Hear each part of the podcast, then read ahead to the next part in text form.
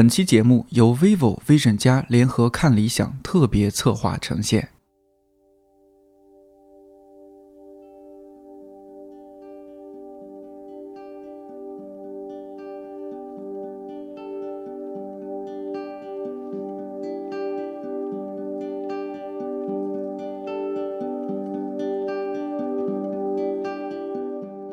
好，我是看理想的音频编辑颠颠。你正在收听的是一档每周四更新的泛生活播客《看理想电台》，希望这里能够成为你晾晒心情、找到共鸣和听见生活更多可能的小阳台。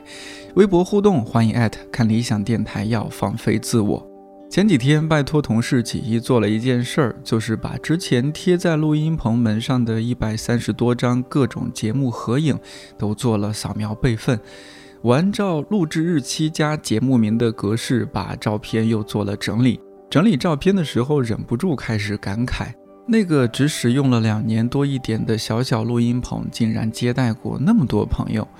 看拍摄日期，最早的几张照片都是一百个职业告白第一季的嘉宾合影，比如故事创作者那期和匡福，还有刘畅；宠物医生那期和崔医生，还有猫爷。乐队主唱那期和李红旗还有小飞，我把其中一些合影发给嘉宾们，有的直呼自己啊那个时候怎么会那么瘦，有的觉得自己的笑容看起来好奇怪，有的说那天的录制是他那阵子为数不多的平静和治愈时刻。说实话，当初每次录制之后用拍立得和嘉宾合照，主要是为了记录。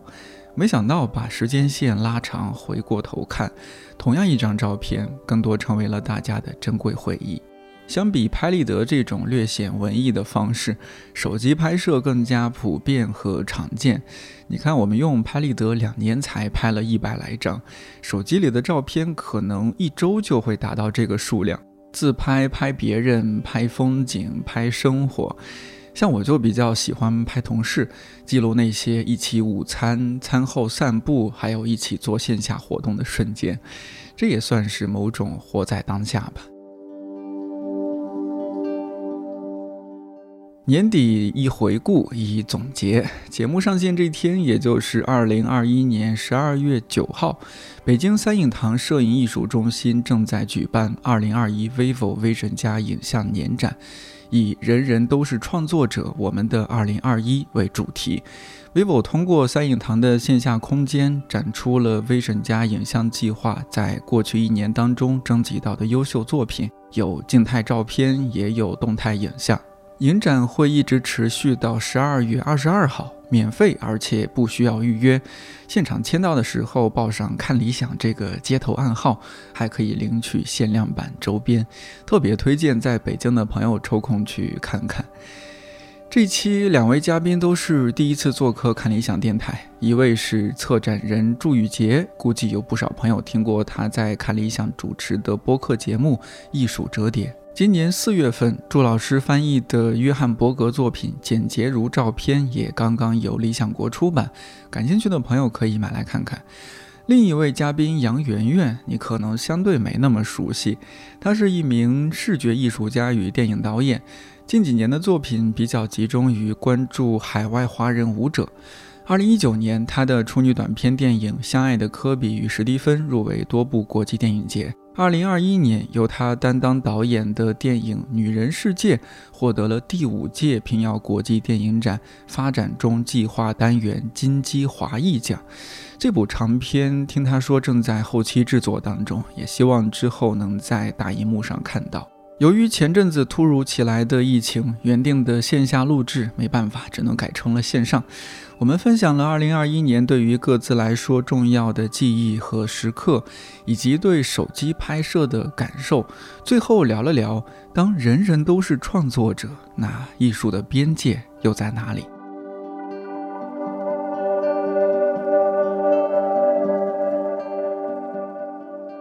如果说到2021，如果挑一张照片或者什么短片的话，你们有没有觉得这哎，这真是二零二一年我印象最深刻的或者最特别的一张影像？要不要圆圆先说？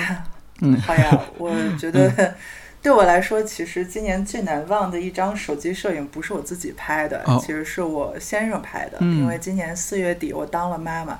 然后我老公嗯拍了我们孩子出生的第一张照片。嗯哦，不过其实我觉得严格意义上来说，这个孩子人生中第一张照片其实不是今年他拍的，而是二零二零年我刚哦怀孕，就是发现怀孕去年八月的时候，嗯。呃的第一次 B 超，然后那个时候就觉得这个是孩子他的存在，他在人生中他的存在第一次在影像中被留存下来的一个证据。嗯，但是在那张照片上，他还是一个很小很小的阴影，一个零点三乘以零点四厘米的阴影。我觉得这个特别有意思。我觉得这是一个就是把它记录下来了，但是他并完全不会有记忆的这样一个人生阶段。那另一张就是他刚出生，然后躺在一个秤上面，然后这上面写了他出生时候的这个第一克的这个重量三零二五，挺小的，不是一个大宝宝，还 比较正常。嗯六斤多点，大小，嗯，对对，六斤出头，就嗯刚刚刚刚还好的一个大小。对对对然，后对我我我先生拍下来的他这个第一张照片，我生这个孩子的过程也是蛮辛苦的，二十一个小时。啊，然后我先生，我先生也在场，然后等于就是他他他见证了这一切，然后最后他把孩子的出生的第一张照片他拍下来，我觉得这是也不仅仅是作为母亲的一个体验，我觉得是两个人对的对。来说嗯都非常特别的一个体验。呃，小兔老师呢？对于你来说，你的二零二一有没有什么很特别的？我觉得我今年最特别的就是，呃，也是年初的时候跟爸爸妈妈一起去云南旅行，然后呢，那个晚上就是跟他那个吃饭的地方，晚上是跟少数民族有一个互动，是大家可以手牵手的跳舞，并且在那个开始之前，主持人就说你们多久没有拥抱过了，就是可以拥抱一下彼此。哦然后我当时一下子汗毛就起来了，因为我和我爸爸从已经很长时间没有就是有过那种非常亲密的一些举动哦了。对，没有肢体接触，而且特别是这种中国的传统家庭，我觉得好像就不太在意这些东西。特别是就是我爸前两年还有一次做手术，就是一开始好像查出来，一开始以为是挺严重的，后来还排查还好。但是就算他做手术那个过程，我跟他也没有拥抱过。嗯，后来他推进那个手术室，我都有点后悔。我在想，为什么我不亲一下爸爸，或者是拥抱一下爸爸，就是都没有这样的一个习惯和意识。所以那这次在旅行的时候，我们先是拥抱了一下，然后大家一起跟那个少数民族手牵手跳舞的时候，我就觉得特别的开心。我就拿手机记录就是了一下录了一小段视频。哦，你们这么说，你看，我发现有个特点，你们记录的基本都是家人。呃，你你们这么说，其实让我也突然想，我本来就说我就不说了，但是你们这么说，我忽然想到，我也想说说说看我的二零二一，我也是在年初拍了一张，是春节那那那几天吧，春节后那几天。呃，我姥姥姥爷，我妈把我姥姥姥爷从那个农村接到了县城里，就我我们家，然后呢，他们就从一个你想农村是那样的生活环境，随时都可以出去溜达呀，什么很放松很自在。老年人他们俩都是八十岁往上了，一个八十，一个八十五。到了县城，他虽然来过很多次，但他多少还是有些不适应。就你会觉得他明显在这个环境里边是局促的，是有点无处安放的感觉。就尽量鼓励他们说多出去走走啊。我们小区里也有跳广场舞的呀，或者说是反正就是有一些业余活动的老年人什么。我就有一天陪他们下楼去我们那个广场，然后很多，比如说是有有些人在踢毽子，有些人就在跳舞，然后呢，我姥姥姥爷他们就看那些跳舞的那帮人，有女性有男性，他们在那儿跳广场舞，我就在他们背后，我忽然被这个场景打动了，然后马上拿起手机拍了一张。那一刻我，我不知道他们在看那些更相对更年轻的呃这些人跳舞的时候什么感受，但我看到他们在看他们跳舞，让我有一些触动，想要赶紧把这个记录下来。那手机当然是非常好的一个非常便携的一个记录设备了。就拍下来，也许那个画面咱也不是这个摄影大师拍的多么讲究，但是我就觉得，哎呦，他特别感动我。我就这嗯到了北京又开始工作啊，忙碌，有时候想他们了，就哎可能拿出这个照片来看一看，一下子就回到当初那个场景。你看我们是不是拿这个手机确实记录的这样的一些因素多一些？你们会不会相对来说镜头前关注家人会更多一些？或或者说你平时你们镜头前记录的哪些元素会更多一些？对我来说，手机就是可能会拍摄，就是身边的家人更多一些。但自己因为作为一个嗯影像创作者，就这几年也在拍纪录片，所以其实就是什么样的设备都用。但我觉得在这里，其实我不是特别在乎这个设备的区别。就我觉得更重要的是拍摄这个行为本身。其实我们无论是拿起相机还是拿起摄影机，更重要的是我们记录眼前的这个故事是什么。但故事的核心当然永远都与。人有关，嗯，但这个人他可能是在场的，也有可能是缺席的。比如说这这个这个人的物件，一这样的一张照片，它其实也代表的是关于这个人的故事。嗯，我们如果说去讨论，比如说光线啊、构图啊这些元素，它当然它它它是和这个图像的就是审美有更多关系。但我觉得更关键的，永远还是我们要讲的这个故事本身。对，就是我们刚才分享的那一个瞬间。我觉得都是对我们个人来说非常重要的、很难忘的一个瞬间。其实那一刻你根本不在乎你的这个设备能提供多少的分辨率，你的构图如何。就那一刻，我觉得就是其实你是一个个人的这种情感的一个呃一个结晶。有的时候在拍照，就是让我想起，特别是给爸妈拍照，你们会想起小的时候。他们就是经常会喜欢拿着那个胶卷的相机给我拍一些什么生日啊，或者去公园啊，就那样的时刻。结果现在他们老了，就换成了我给他们做记录，愿意去记录一些。而且我发现爸妈也特别喜欢，就是拍照。就是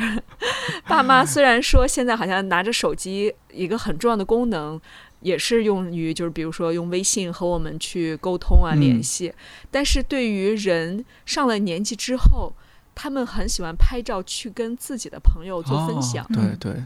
你们有没有观察到这一点？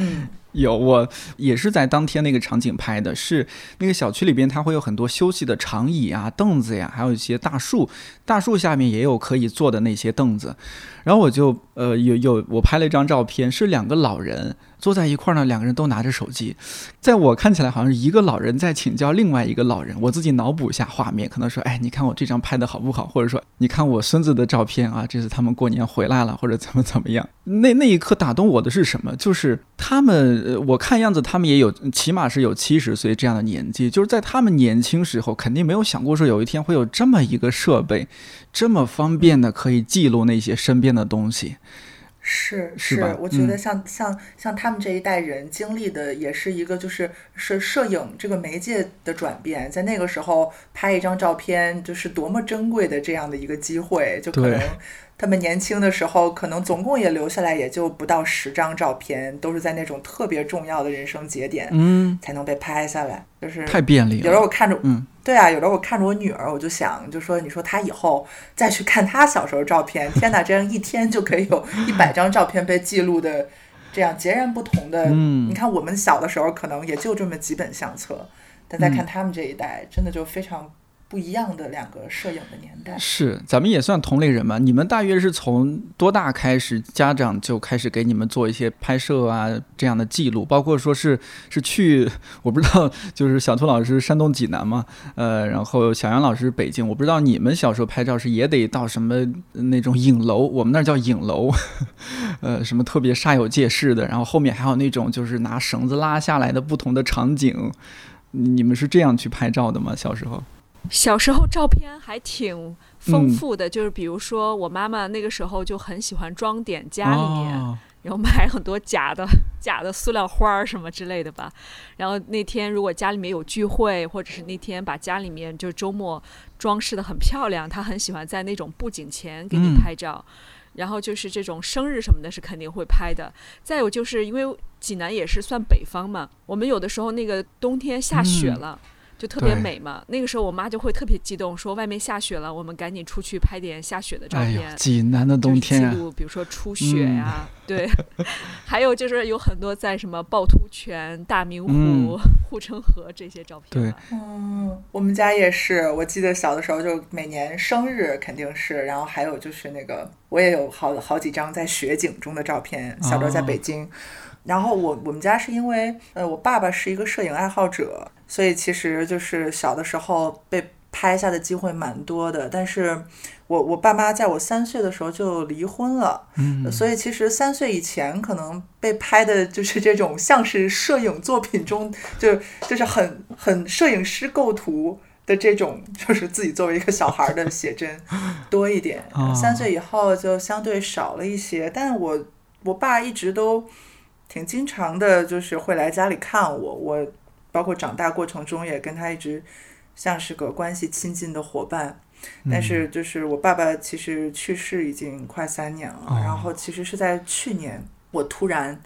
收到了一盘就是。他的遗孀就是把那个家里有一些我爸的东西给我，然后我就突然收到了一盘我爸拍的录像录像带。嗯，这个录像带啊，然后就导成了数字文件，然后在电脑里看，然后原来是我一岁的时候的样子。哇！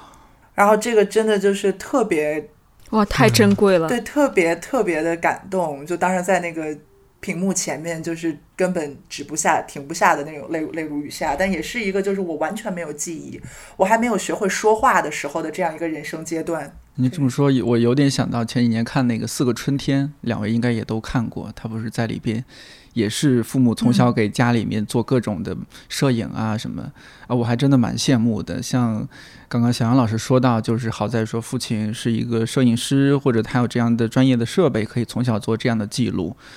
我我基本还是要要去到我们当地那样一个影楼。我不知道小女孩儿，反正小男孩儿小时候在我们那个地方的扮相，基本都会有一个小皇帝的那个扮相，穿一个皇帝的什么帽，戴一个帽子呀什么的，长辫子。想 想想想，好有趣。女孩子好，我后来在豆瓣上好像有，我有看到过有些其他地方不同地方的人，小女孩的话会穿那种格格还是什么那种。那种造型的服装会拍照片，对的对的，反正都是一些小时候的记忆。哎呦，小时候拍照是一件特别郑重的事情，就对对我们来说，你们可能会拍照条件更好一些，这种记录就会更多一些，更平常一些。但什么时候你们开始有自己就有一个设备可以自主的去拍一些东西呢？嗯，我大概好像是上小学的时候吧，拥有了，就是小学五六年级有了第一个那个胶片傻瓜机。哦。但是，呃，真正的开始喜欢摄影，就是十六岁的时候，就是我上了初中开始比较叛逆，然后就是喜欢摇滚乐，然后什么初三、初二、初三开始喜欢像就伊藤润二、丸尾莫广，就这种比较 邪点的这种日本漫画，然后后来。就是十六岁的时候，我爸送了我第一台数码相机，然后突然意识到，我觉得，哎，我可以用一种画画的思维来拍照，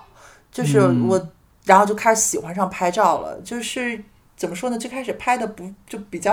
不常，不是那种常规的摄影，可能就喜欢用什么长曝光，然后拍一个这个光影的痕迹啊，然后就。但是我突然意识到，就是我可以拿着相机去看外面的世界，去接触外面，了解外面的世界，然后突然性格也变得更更开朗，然后就是开始愿意跟着相机一起外出了。然后打那以后就开始一直很喜欢，就是拿着相机到处走。小图老师呢？我记得上小学的时候，那个时候就是你，你如果打开电视，都会能看到一个广告，就是柯达 时刻。嗯嗯所以那个胶卷的，对吧？那个胶卷的记忆对我特别的深。呃，那个时候就是每次家里面拍了照片，我记得好像只有三十六张，一般洗还洗不出来三十六张，有就是最前面的和最后面的会曝光过度，对的对的，然后会废片。对吗？然后每次你都不知道拍的究竟是什么，就是每拍一张就特别小心翼翼。然后每次洗胶片这些事情，一般都会交给我们这种小孩儿，就是让我们去店里面拿呃拿那个冲好的照片，然后回家。一般出去玩，可能家里面的预算就是买个两卷，嗯，不会买特别多，反正就是很珍贵。回来以后再把照片根据。你选一下，有的是拍到家里面，有的是朋友或者是亲戚，然后选出来再送给他们。整个那个过程，我就觉得现在回忆起来，那是又复杂又甜蜜的一个过程，不像现在咱们就直接这个微信传一传，是不是？那个时候是有一个这样的，有时候还甚至是你要写信，把它什么放在信封里面寄出去。嗯。那时候还有笔友吗？对笔友还会送照片，但我记得我上初中的时候，有的时候不是放嗯假嘛，放假我们班那个班主任王磊老师，他就会说，嗯，这个假期他会布置作业，说你们要拍点什么东西，然后假期结束的时候让我们交上来，在那个厚黑板做一个板报，就是大家的照片。哦拍的什么东西？我觉得那不就是最早期的一个摄影展的对的雏形？真的，现在想想，嗯对吧？好不可思议！那个时候交交给这个班委会的人，然后大家挑出来，然后还配文字，什么做成板报，嗯，就是为了纪念我们放了一个暑假。哦真的。哎，我我前阵子还跟朋友开玩笑，我说我们现在这些搞艺术的人，可能十有八九小的时候都是做板报的。有那个感觉，有那个培养，对，嗯都做过做过板报，做过展览。对，而且那会儿小兔老师，你说到就是母亲会家里招待人，然后会摆花啊什么这种，你看我，我觉得你母亲这个就是一个策展的思路了，已经是，是吧？我们第一反应应该是说，就对哎要准备什么素材，做什么饭嘛。怪不得您做策展人，这个也也是有道理的。包括说小杨老师为什么现在从事这一方面的创作，你们有没有印象？就是家里面被拍的角落最多的是哪里？我记得拍的最多的就是家里面母亲的那个梳妆台，不是有一面镜子嘛？嗯、对对，然后他们特别喜欢坐在那个镜子前面拍照。哦，所以他们还完成了这个艺术史上比较重要的一个环节，就是人和镜像的这个对 关系。哦 我们家就是客厅里面，当时也是贴了一个就是老式的这种壁纸，嗯，然后就是这个壁纸前也是最经常被拍到的。其实现在想一想，家里就那是一个类似于迷你影楼般的角落，就是父母做了这样的一个工作，就像是做了一个舞美、舞台美术的 这样的一个工作。嗯对，那其实其实特别有意思。我们看八十年代，我自己家其实还好，但是可能比我再大几岁的，就是人家里经常会看到这种在电视机旁和冰箱旁边的合合影，因为那个时候那是一件家里大件儿，是它也是一大件儿进嗯家门了。对，我觉得圆圆一下提醒了我，那个时候家里面还很喜欢跟那个变速自行车，就是骑着自行车拍照啊，。对对对对对就，是我觉得好像，对吧？我家里面有很多就是我妈骑着自行车的照片，那可能就是那个时候你比较珍惜的东西。嗯，你你你很喜欢这个电器，或者你很喜欢这辆嗯自行车，那大家会把自己最珍爱的东西把它记下来。更早的时候不是有那种三大件儿的说法吗？哎呀，我们今天这个明明都还算年轻，怎么老聊这些？对怀旧，三大件儿 是什么？还三大件儿，三大转来着。比如说手表、是呃缝纫机和自行车。之之前还有什么嗯冰箱、洗衣机、彩电什么的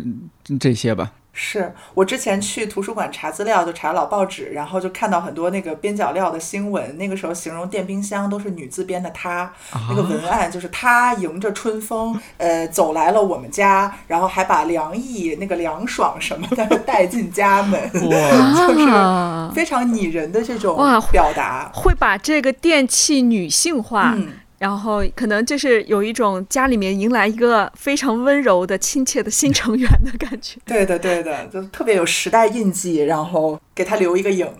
对，这些就都也也会记录在照片里边。我们我印象深刻的是我们中学的时候，比如说初中毕业，还有包括高中毕业，我们那时候毕业呃关系还不错的同学之间会互相赠送照片。我不知道你们有没有这样的行为，有吗？啊，还会写同学录吗？嗯，嗯同，学录，对同学录。是吧？然后赠送照片，照片嗯，反正我们男孩子的照片普遍都很糙，不知道为什么，反正都挺糙的。女孩子的照片一个比一个精致，都是在影楼里边，有些女同学甚至是专门为了这次同学毕业拍一组，然后洗好多张，然后是送给朋友。你们那那会儿有吗？有有写小学的时候好像写同学录，哦，对对对，然后到了中学，。对中学的时候，那个时候就是男女同学这个关系变得比较微 妙，就有点儿不愿意搭理哦他们，就是那种状态。嗯，哦，我我们也有写同学录，但是没有留下照片的这个。现在想想觉得挺可惜的。哦如果说互相有交换照片的这个，是有点宝贵的。体验。我今年生日的时候呃收到一个礼物，它是就是跟手机蓝牙连接，就是你也可以拍完照片以后让它打印出来。然后我那天就把它打印出来送给朋友了。我我觉得也挺好的，就是好像科技进步到一个程度，好像又方便了。对对对对，就是你用手机拍完了，你可以把它打印成胶片。大家也还是会，就是你如果这个数码摄影太普及了之后，大家有稍微多少有一点点想，也同时保持一种古老的传统，有一些照片在那儿。像小兔老师之前来过看了一下，我们录录节目，每次都会郑重其事的。我们拿一个相机，然后有一个实体的照片，呃，作为一个纪念。你们有这样的习惯吗？就是每年的手机摄影，呃，就手自己手机里边拍出来这些，到了年底或者有个什么时间节点，把它洗出来几张，然后放到一个一个相册里边，有这样的习惯吗？我是这样，因为我自己很喜欢做书，就是做书也是我自己做作品的一个很重要的媒介。然后。去年我老公过生日的时候，然后我男人就送了他一本，就是画册，就是是我自己做的，就是我们的我们的书。然后这个里面就有，比如说我们谈恋爱，然后可能有我们就是刚要结婚，然后就不同时间节点的这样的一些 moment，就是其实有一点相当于是一个自己手工做的相册吧。但是呃，我是把就是这些手机照片整理了，然后是用 InDesign 就是做的排版，然后还给书有一个设计的。框架 就是把它把这个书放到了，我是以那个百科全书为把它作为一个 base，然后在这个基础上就是做了一些拼贴啊什么的，就把自己的这个创作语言糅合到了这种生活的日常留念里。我觉得这本身是一个，我觉得我可能现在做书，呃，更频繁的是会就是用在生活当中，然后自己就是我挺开心自己可以这样去做的。呃，我我不知道说从这个设备的角度哈，说过去你看都是那那样一个专业的摄影机，然后面对面对这样一个镜头，到后来我们呃就是这个手机也普及了，拍照也普及了，你们怎么看手机拍摄这种这件事儿？我自己其实还是抱着一种比较积极的态度吧，就是特别这段时间，我已经连着好几天做梦梦见我在旅行，我也不知道是为什么，可能就是因为。就像这个疫情导致我们就是特别不确定，然后呃确定好的这个要行程又突然取消掉，这两年也没有去很多很远的地方，我就老梦见什么坐飞机啊又要去哪儿，呃我就开始这个拿手机里面的相册开始回忆那些旅行，像看游记一样。是是，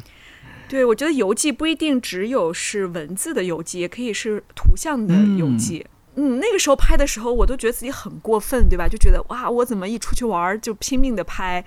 见什么都拍，然后觉得自己特别 特别可笑。但是你现在在回忆的时候，就觉得当时为什么不再多拍点？甚至把什么吃的东西啊、喝的咖啡、那个小店的一些细节，我现在就是觉得把他们都放大了看啊，特别的开心。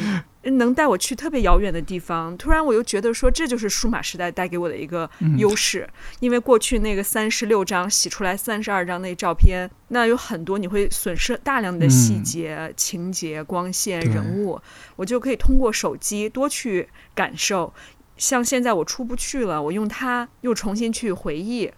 嗯，那样一些旅程也好，见过的朋友，就是还挺对我来说挺重要的吧。是的，就是可以留下来特别多的时空胶囊，然后我们可以就是很很完整的再次走进这一个个时空胶囊，去回味那个时候的此情没错，对，所以现在自己的这个手机每次打开那个相册，就觉得真的是像进入了一个时光机。然后我会把它分类嘛，就是这个是在比如说桂林拍的，然后那个是在北京拍的。你把它分成文件夹之后，你就觉得打开某一个文件夹，真的就是自己进入了一个情欲。对对。呃，那个感觉还是就在这个时候觉得特别的，嗯，更加的让你能够反思影像跟自己之间的这样一个关系。而且小兔老师，您是策展人嘛？我之前还听过一个概念，说是其实，呃，如果是一个有心人，你可以你在朋友圈发的内容就是一场策展。我见过有那种真的非常的干净整洁的朋友圈，就是他的朋友圈所有内容都是一张图片，然后配一个什么样的文字。看起来非常舒服，主要图片他也拍得好，是一个摄影师，一个摄影师朋友，哇，你看的赏心悦目，你点进他的朋友圈就觉得，哎，就是在看一个线上展览。其实我觉得那个博维斯那句话应该也要加一句，就是人人都是策展人，就是你每天在选择什么样的东西被人看到，然后你想要传递什么样的信息，这个完全就是一个策展人的工作。你说他的朋友圈都是。就是挑选过的，然后配了文字，这个整个过程其实他的朋友圈就是他的一个小型的那个 gallery，一个小型的美术馆。对啊，就看他拍的那些，比如说北京的胡同啊，或者说一些活动现场的一些作家老师的记录啊，或者说哎他有小宝宝了宝宝宝的照片呀，哎呀，你觉得这种你一边看一边这种时间的流动感，甚至一些季节感，就逐渐逐渐都出来了。小杨老师，就是你，你是专业的影像创作者嘛？呃，这个创作当中应该是这这种大型设备用的多一些。我不知道你有没有尝试过用手机进行过一些专业的创作呢？有呀有呀，我觉得就我自己的作品，就是从来不拘泥于一个。媒介其实更不拘泥于就是设备了，就是因为其实我我又做书，然后也做电影，然后有的时候也做这种图像装置，就是它其实是把我觉得图像就是是一个元语言，文字是一个元语言。那图像是什么拍的？它可以是摄影机，它可以是手机，它可以是呃可以是胶片幺二零相机，可以是大画幅，就是都是在不同情景下决定，哎，就是可能这个这个设备会更适合。这样的一个情况，那我就用它拍了。那其实挺多作品都是糅合了好几种这种设备拍的照片结合在一起的。对，以前做那个有一本书，做过一本书叫《在克拉科夫的十日》，嗯，其实也是以以一个游记为一个基础，然后但其实是讨论了，其实是就是在不同的这个时间点，你在这个城市里停留一个短暂时间的人，呃，可以和这样的一个城市发生什么样的关联？呃，当时就是很有好好些照片是我刻意的，就是用手机拍的那种，比如说走路，你拍到脚下的这个石板路，石板路的印记。然后剥落的这些层次，墙角的层次，就是这些很细节的东西，我在当时就是用手机拍的。它相比于这种大型的专业设备，手机摄影，你觉得在专业的创作过程中，它会有一些什么样不一样的优势吗？首先就是方便，就是呃，我觉得尤其对于就是纪录片来说，其实拍用手机拍摄是一个很合适的。这个媒介，因为它足够低调，嗯，它不不那么容易就是引起别人的注意，你比较容易能够捕捉到这个呃现场，但是又不惊扰这个整个现场的环境啊。手机如今就是更新换代，其实就是图像质量，就是拍电影其实没有什么太大问题了，已经。对对对，像这次，呃，vivo 的除了手机摄影大赛，它还有这个超短片大赛。就是拿手机来拍摄的，我因为我不是专业人士啊，我不太懂这种它的影像语言是怎么样。但你会觉得，哎，手机拍摄就是不自觉的有带入另一种感觉，觉得哎，是不是大型设备没法这么拍？就其实我觉得我们这个现在生活这个年代，真的就是一个可能你很难去说谁是专业人士，谁不是专业人士，对就觉得。怎么说呢？就是摄影师的那个权威光环已经慢慢的就是被落下来。可能你要搁六十年前、七十年前，然后就说他一定得是一个知名纪实摄影师，然后他才能到那个现场去拍下，作为一个摄影记者，拍下那个现场。但到现在，其实真正关键的是这个事件发生的时候，那周围的那些拿手机的人，大家能在第一时间把这事儿给记录下来，这是最重要的。对，小杨老师，您说到那个便携性，我想起我们有一个前同事。呃，我我因为他是视频部的，我们俩有时候就会一起出差做一个什么视频或者音频项目。他拍照就有一个特点，这手机握在他手里跟个飞镖似的，就是他不会说，对他不会说，哎，双手握持这个手机，然后瞄准一个什么地方去去拍啊。他就是哎呀，把手机呃那个握在手里之后，呃，因为手机好像是他这个按侧边的键还是怎么着，反正有那种就是快捷键。拍照，他就哎自然的走路，然后在那甩甩胳膊啊，或者怎么样，他就哎利用这个瞬间，他就拍个瞬间，他特别喜欢这么拍，然后拍出来照片特别有感觉。在朋友圈，你就会明显的感受到有很多手机摄影 大师，他们真的就是拍的非常的好，真的是。所以我觉得，像像过去还会讨论什么局外人艺术家、局外人摄影师，现在也不存在了。就刚才我们讨论的，真的人人都可以成为，就是因为手机这样的一个存在，可以成为艺术家。那我觉得用手机拍摄跟相机有一点非常的不一样的就是。你当别人拿那个镜头端起来对着你的时候，你是非常有一种警戒心的。对，你会觉得那个事情有的是有的人会感受到被冒犯，或者是就是太庄重了。可是手机就是它很自然，对，他不觉得你很有企图心。然后另外就是，嗯，我觉得什么是最好的摄影机、最好的设备，真的就是你手边的那个设备就是最好的，因为那一瞬间，比如说。我爸爸在跟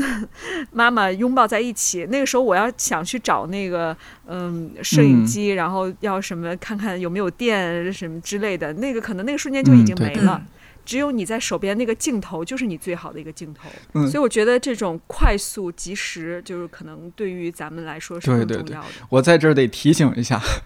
就是如果用手机这么及时的去拍一些瞬间，这个记得把闪光关掉。嗯，之前网上看过一些，就是那种小片段。假设哈，假设有个场景是一个明星出现在某个咖啡馆，然后旁边一个小男孩、小女孩是他的粉丝，然后想啊，这不是那谁谁谁吗？我要拍一下他，结果忘了关闪光，咔嚓一下子，这其实还有点不礼貌。哎，但是我发现有人是专门想用那个呃摄影。就是在拍用手机拍摄的时候，故意要那种，呃，闪光灯一闪，然然后人的眼睛会特别的亮的那种，玻像玻璃球一样的效果，因为那个就特别像咱们小时候用 傻瓜相机拍出来那种质感，特别怀旧。然后有人就很追求那个效果。是，也有的摄影师会专门追求用摄影师冒犯到他人的时刻记录下来那样的。啊，你这么说，感觉这个它是一种更自由的状态。呃，当然说前提还是要尊重别人或者怎么样，但是说就因为这种设备太太过于便携，你真的是可以极大的解放了你的创作的状态和创作的那个那个模式之类的。你看，像这次 vivo Vision 加手机摄影大赛，它不是有很多作品嘛？他们在官网上也把这些就是获了奖的，比如说冠军啊，或者说优胜奖啊，这些都列出来，我都去看了一下。我不知道你们有没有印象。我自己印象比较深刻是有一个那个那个叫洪水时期的公交车哦，就是一个救护队员直接拍下来的照片，就很多人都坐在一个拖拉机上，你感觉那个拖拉机上就是有好多跨越不同阶级阶层的人，就是大家都在那个时刻，就是大家都坐在这个拖拉机上，然后呃就很印证了咱们刚才聊的，就我觉得就这个摄影师。他所谓的这个权威光环，在现在已经不在了。就更重要的是，在那个时刻能把这个这个了不起的瞬间吧，嗯，记录下来的人，嗯，哦，你说那个应该是他在是不是在一个挖掘机上边，就是那个斗里边还是铲子里边？对对对对对，挖掘机，不好意思，嗯。小兔老师呢，有没有印象这个比较深刻的？我觉得挺多照片都特别的棒，都是一个非常难忘的瞬间。有一张我记得是黑白的，是在给每个人在做检查。那个那个我高原上的义诊，对高原上的义诊，对，就是叫这个名字。然后。大家的表情非常的安静，然后就是像在处理一个生活中的小事一样，很淡定。哇，我喜欢这种状态。而且像过去像这样的一些有点带有纪实摄影的感觉或者新闻的状态的这样一些照片，往往都是摄影记者，然后你就觉得有一种程序化，一种就是程序正义的那那种状态。但是这个它就是有一种。非程序的那那样的一个状态，我觉得非常的真实。就它不是在刻意的去要讴歌什么，去赞美某个英雄，嗯，然后这种手机摄影反倒是比那种很正式的相机摄影让你觉得更加的真实。那就是我们的生活的一个瞬间。现在我们手机摄影也可以拍得很好，甚至说这次有一个这样 vivo Vision 家的摄影年展。这些手机摄影的照片也可以放在这样一个非常郑重其事的、非常，呃，非常壮观的一个摄影展里边。那这个意思是不是说，呃，这个艺术的门槛被降低了呢？你你们怎怎么看这这件事儿？嗯，我觉得就是就是，其实就是咱们刚才说的，我觉得摄影其实在现在进入了一个就是新的，怎么说呢？一个新的摄影时代。嗯，就是不仅仅是说这个。就是摄影师是谁这个事情变了，而且其实其实展览的形式也变了。我们不一定非要在一个白盒子的空间去做展览，就是其实我们刚才说的我们的朋友圈，嗯，或者说你可以在网络上用各种各样的平台，然后去策划自己拍摄的就是照片。然后我觉得这这这其实是一个全方位的，就是从媒介到平台到传播途径的这样一个变化。嗯，对，我觉得它确实是一个就是新的影像时代。特别同意圆圆说的，就不是艺术的标准降低了，而是媒介在发生变化，因为媒介就是人的一个延伸。对。这样的事情就是艺术史上也屡见不鲜。比如说，你过去宝丽来相机，就是大家也是认为它是一个，呃，并不是一个正式的艺术，对吗？但后来你看，很多大的艺术家，然后包括什么，就是也不断的去修正大家的认知，然后宝丽来就变成了非常重要的一个媒介。很多摄影师，或者是你像大卫霍克尼，他也用宝丽来相纸去拼贴一张作品啊之类的，大家都在用宝丽来去。去做东西，那到了今天，我觉得也开始也有很多就是正经八百的这个大艺术家，或者是博物馆什么的，也都在用相机，就是用手机来开始做作品。比如说，就是呃，The Met 以前做过一个展览，完全就是用手机，他们是邀请了十二个艺术家，然后两两一组。两两一组，然后他这个 project 是要求每两个艺术家只能用手机交流，但是不能用文字，全部是用图片或者是影像。我不知道你们还有没有印象，就是这是一个五个月的一个 project，最后的时候是做成了一个展览。其实也是想探索，像今天我们是一个读图的时代，图片、影像无处不在，那影像带给我们人和人交流之间的这种。既有这种非常直接的，也有它的模棱两可，就是因为图像传递的信息很多。那你在拍外面的图形的时候，其实有的时候也是一个个人的情感的表达，这个之间的一个联系。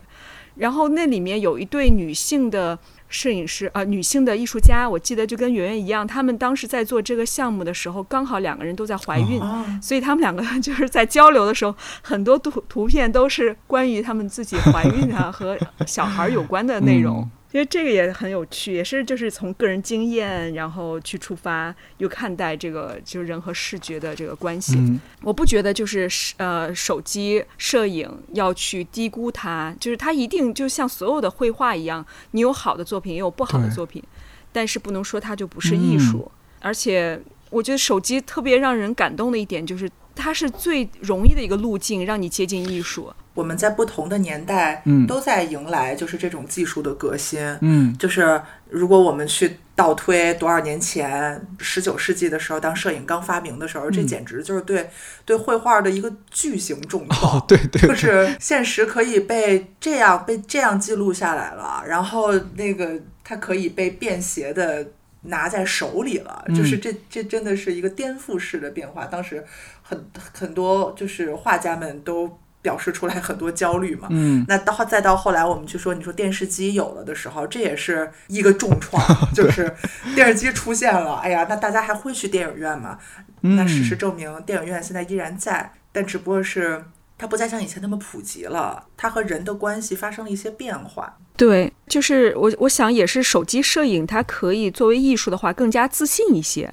就像摄影刚出来的时候，圆圆也说，然后对这种艺术的颠覆，然后很多人会很排斥，觉得这是一种机械时代或者是这种复制时代的产物。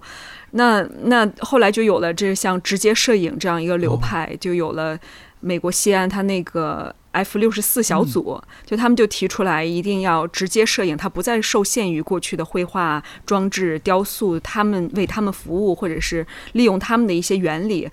嗯，我的摄影就是非常的直接，然后就是让它变成一个很独立的一个美学。那我觉得有一天可能手机摄影也会进入这样一个状态，它就是变成一种独立的美学，不再说我因为拍的像用相机拍出来的。就是才得到肯定，对对吗？就是经常有这种说法，哇，你拍的真好，因为好像相机拍出来的。嗯，我觉得以后就是在赞美这个或者肯定手机摄影的时候，不再用这一条去作为一个标准了。它也变成一个独立的一门艺术，哎，很有可能哎。从这种专业的摄像机到手机摄影的过渡，我觉得好像是非常自然的，大家非常自然接受了这种技术的进步，而且是不管是年轻人还是像年纪大点儿，都非常自然的拿能够拿起手机来进行拍照什么的。像我妈，她就很很喜欢拍花儿。我不知道是不是很多阿姨都差不多。你这个提醒了我，我有一个好朋友在 UCL，呃，是那个人类学的一个呃博士后，他的研究的课题就是新媒体和呃老龄人口的这样一个关系。他就来上海做 field study 的时候，他就是加了大概两百多个中国的老人，研究他们在使用手机一些习惯呀，还有他们的社交。那个我才知道了，就是老年人的社交有几点是非常重要的，一个很重要的就是他们。那个计步 大家还记得吗？就是走路有一个计步。我们平时可能不太在意这些排名啊或者计步，但是这个对于老年人来说是他们社交很重要的一部分。他有一段时间把他自己的计步器关了，就有好有大概有三四个阿姨都来问他：“你最近怎么了？发生了什么？你为什么那个计步器关了？”我还都在看你每天的那个运动。另外一个就是你说的摄影，就是他们相互的去分享他们拍的建筑、拍的花卉，这个是老年人的娱乐。和社交很重要的一部分。对对对，是的。而且他们除了他们自己拍的，有时候比如说这老年人，他们有了孙孙子、孙女儿、外甥啊什么的，他们也会拍这些，他们之间也会相互交流。有时候我妈催婚啊，什么催生啊，我在想，我我说妈，你是不是就是想你的朋友圈也出现一些孙子的照片、孙女儿的照片，也去 瘦一下？就他有一些社交需求在里边的。真的，其实特别感同身受，是吗？这个 就是尤其呃，小杨老师，您当了妈妈之后啊，对我妈的朋友圈里，基本都是我发给她的孩子的照片，是吧？自己发到朋友圈去，结合一些花儿啊什么的。哎，我们之前也有和朋友还一起聊，说就像您那会儿说到的，说现在小孩子从刚出生就有照片被记录。然后就被父母家长就发到社交网站上，哎呀，你说这孩子长大之后，看到自己有时候这个隐私都暴露了呀，这个发在社交网站上作何感想？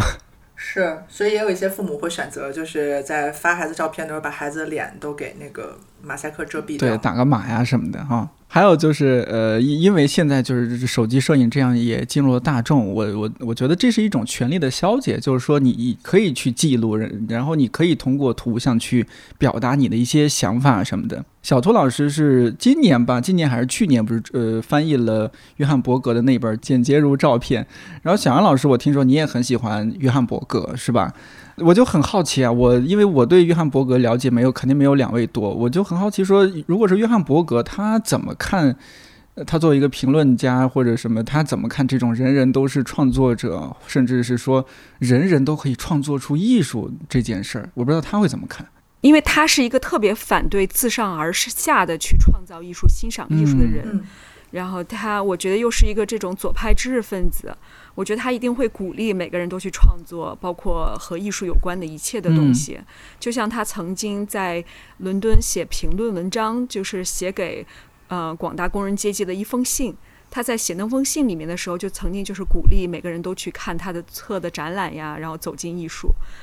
所以我觉得他应该是非常的 支持每个人都成为手机摄影大师的一个人。那比如说，呃，我们那会儿也提到 Andy Warhol，，还有像杜尚，如果是这两位现在还在的话，他们会怎么看这件事儿？你们觉得？我觉得，如果说 Warhol 在当下的话，他应该会是一个网红艺术家吧？就他可能会用各种各样的平台，还有包括那个和 Warhol 同时代有一个那个。立陶宛裔的影像艺术家叫 Jonas Makers，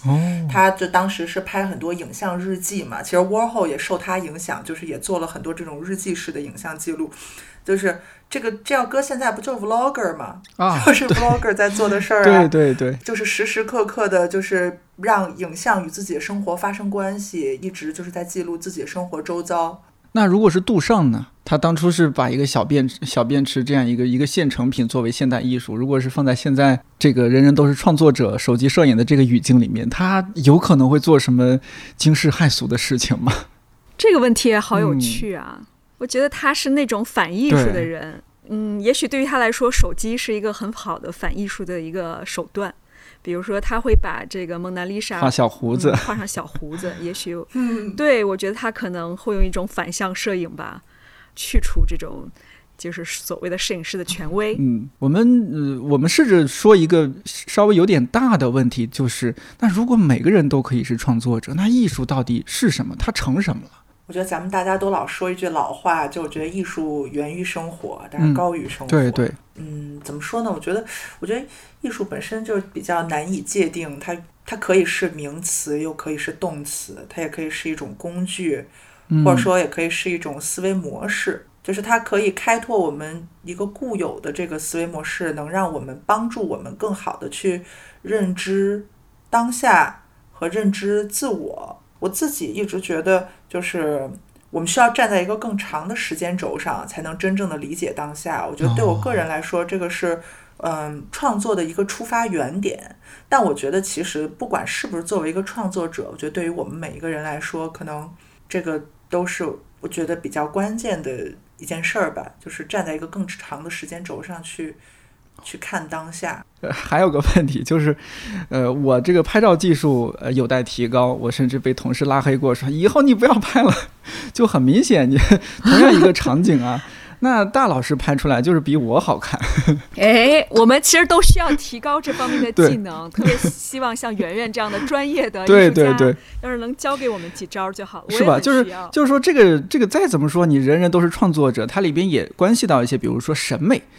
呃，所以我就想问说，这个是图像塑造着我们的审美，还是说我们的审美会 在影响着之后创作出来的图像？他们之间有一些什么样的关系？哎呦，你们可别这么说，我经常觉得，就是我自己拍的照片，就跟我身边并不是学摄影专业的朋友相比，嗯，就是我经常觉得他们拍照片比我好看多了。哦，就是我觉得我更多是在用摄影把它作为一个。去看现实的工具，嗯，啊，就是我觉得我们借助这个工具去更透彻的去看到现实，去了解现实，去接接近现实。嗯，我觉得可能其次才是审美，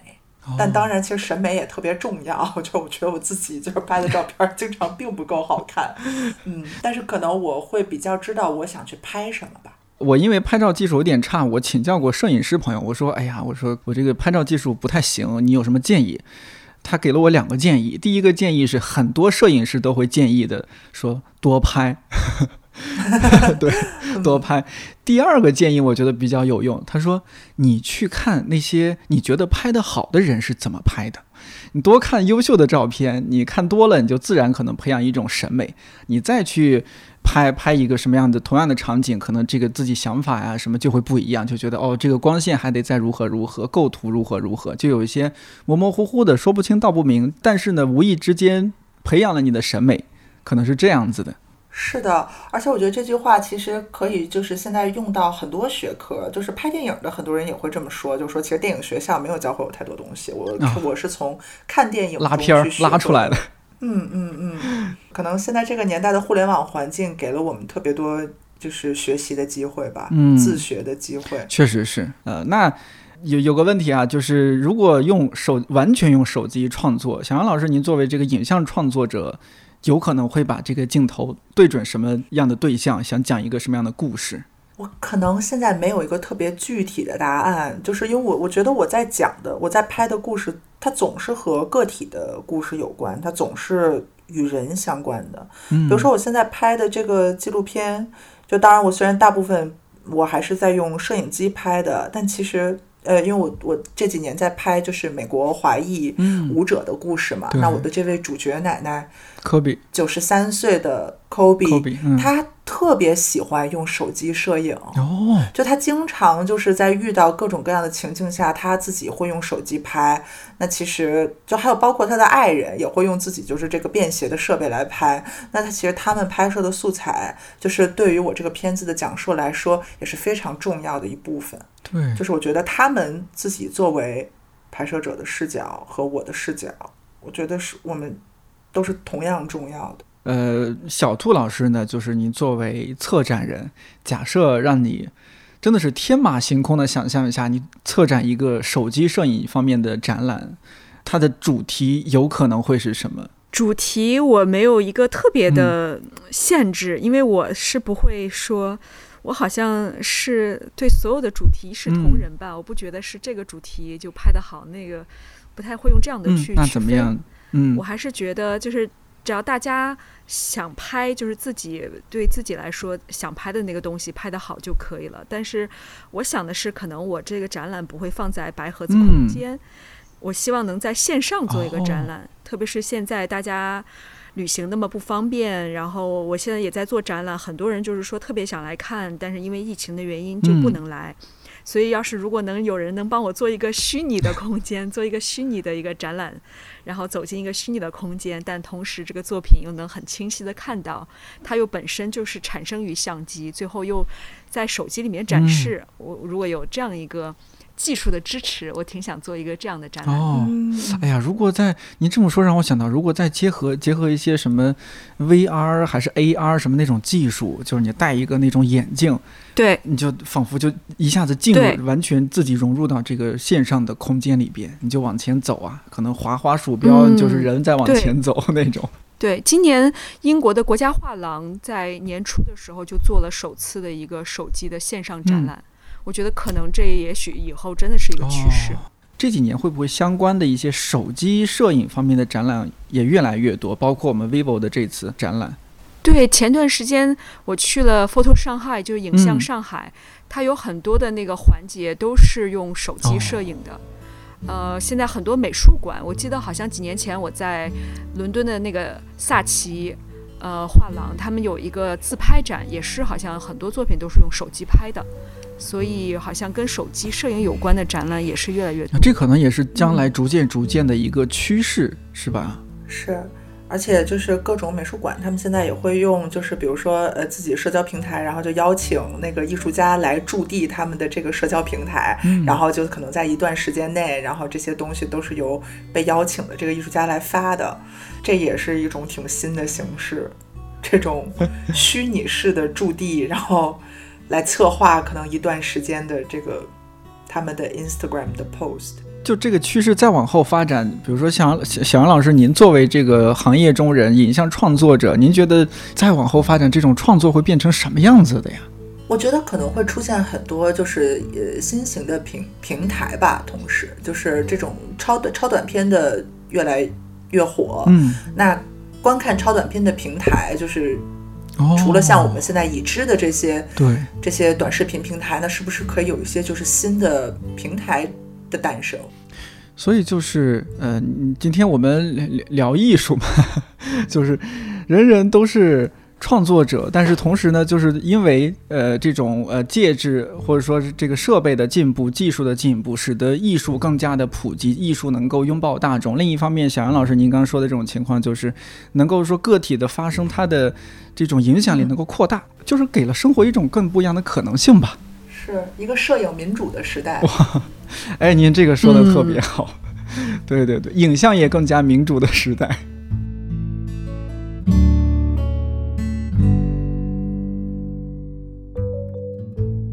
这一期是 vivo 飞神家联合看理想特别策划系列的第一期，接下来还会有两期，有更多惊喜嘉宾和有趣的话题。另外提醒一下，不方便来北京线下看展的朋友，也可以登录 Vision 家的官网观看本次手机摄影大赛和超短片大赛的获奖作品。这些关于2021的故事，说不定也会让你有所触动。也欢迎在评论区和我互动，说说2021年你的手机相册中印象深刻的照片或者视频是什么，以及它为什么特别。感谢你听到现在，看理想电台，我是颠颠，祝你早安、午安、晚安，我们下期再见。